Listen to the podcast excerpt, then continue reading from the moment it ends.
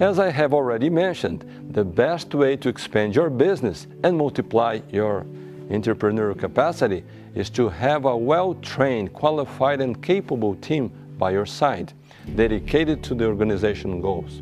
I have discovered that actually every company wishes to hire the perfect professional with experience, ready to generate immediate results right from the very first day at work. In practice, however, this does not happen. There are no perfect professionals. It does not matter how well qualified or experienced they might be.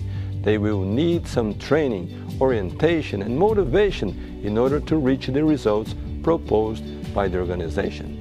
This means that a good part of your time must be dedicated to training and qualifying your team. I have discovered that the more we help others to obtain what they want, the more they will help us to obtain what we most want.